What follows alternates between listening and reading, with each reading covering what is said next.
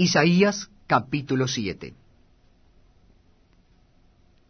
Aconteció en los días de Acaz, hijo de Jotam, hijo de Usías, rey de Judá, que Rezín, rey de Siria, y Peca, hijo de Remalías, rey de Israel, subieron contra Jerusalén para combatirla, pero no la pudieron tomar. Y vino la nueva a la casa de David, diciendo, Siria se ha confederado con Efraín. Y se le estremeció el corazón, y el corazón de su pueblo, como se estremecen los árboles del monte a causa del viento.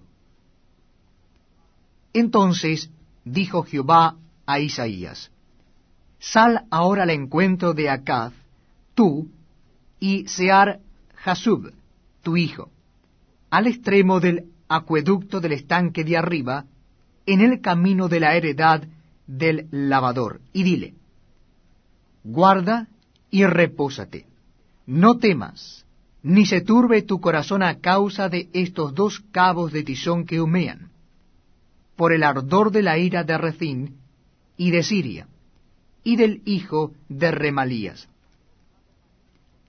Ha acordado maligno consejo contra ti el sirio, con Efraín y con el hijo de Remalías, diciendo, Vamos contra Judá, y aterroricémosla, y repartámosla entre nosotros, y pongamos en medio de ella por rey al hijo de Tabeel. Por tanto, Jehová el Señor dice así, no subsistirá ni será, porque la cabeza de Siria es Damasco, y la cabeza de Damasco Resín. Y dentro de sesenta y cinco años, Efraín será quebrantado hasta dejar de ser pueblo. Y la cabeza de Efraín es Samaria. Y la cabeza de Samaria el hijo de Remalías. Si vosotros no creyereis, de cierto no permaneceréis. Habló también Jehová a Acaz, diciendo, Pide para ti señal de Jehová tu Dios, demandándola ya sea de abajo en lo profundo, o de arriba en lo alto. Y respondió Acaz, No pediré y no tentaré a Jehová. Dijo entonces Isaías, Oíd ahora, casa de David. ¿Os es poco el ser molestos a los hombres, sino que también lo seáis a mi Dios? Por tanto, el Señor mismo os dará señal.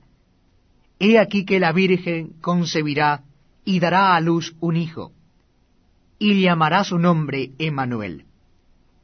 Comerá mantequilla y miel, hasta que sepa desechar lo malo y escoger lo bueno. Porque antes que el niño sepa desechar lo malo y escoger lo bueno, la tierra de los dos reyes que tú temes será abandonada. Jehová hará venir sobre ti, sobre tu pueblo, y sobre la casa de tu padre, días cuales nunca vinieron desde el día que Efraín se apartó de Judá, esto es, al rey de Asiria. Y acontecerá que aquel día silbará Jehová a la mosca que está en el fin de los ríos de Egipto, y a la abeja que está en la tierra de Asiria. Y vendrán, y acamparán todos en los valles desiertos, y en las cavernas de las piedras, y en todos los zarzales, y en todas las matas. En aquel día el Señor raerá con navaja alquilada, con los que habitan al otro lado del río, esto es, con el rey de Asiria, cabeza y pelo de los pies, y aun la barba también quitará. Acontecerá en aquel tiempo que criará un hombre una vaca y dos ovejas y a causa de la abundancia de leche que darán, comerá mantequilla. Ciertamente mantequilla y miel comerá el que quede en medio de la tierra.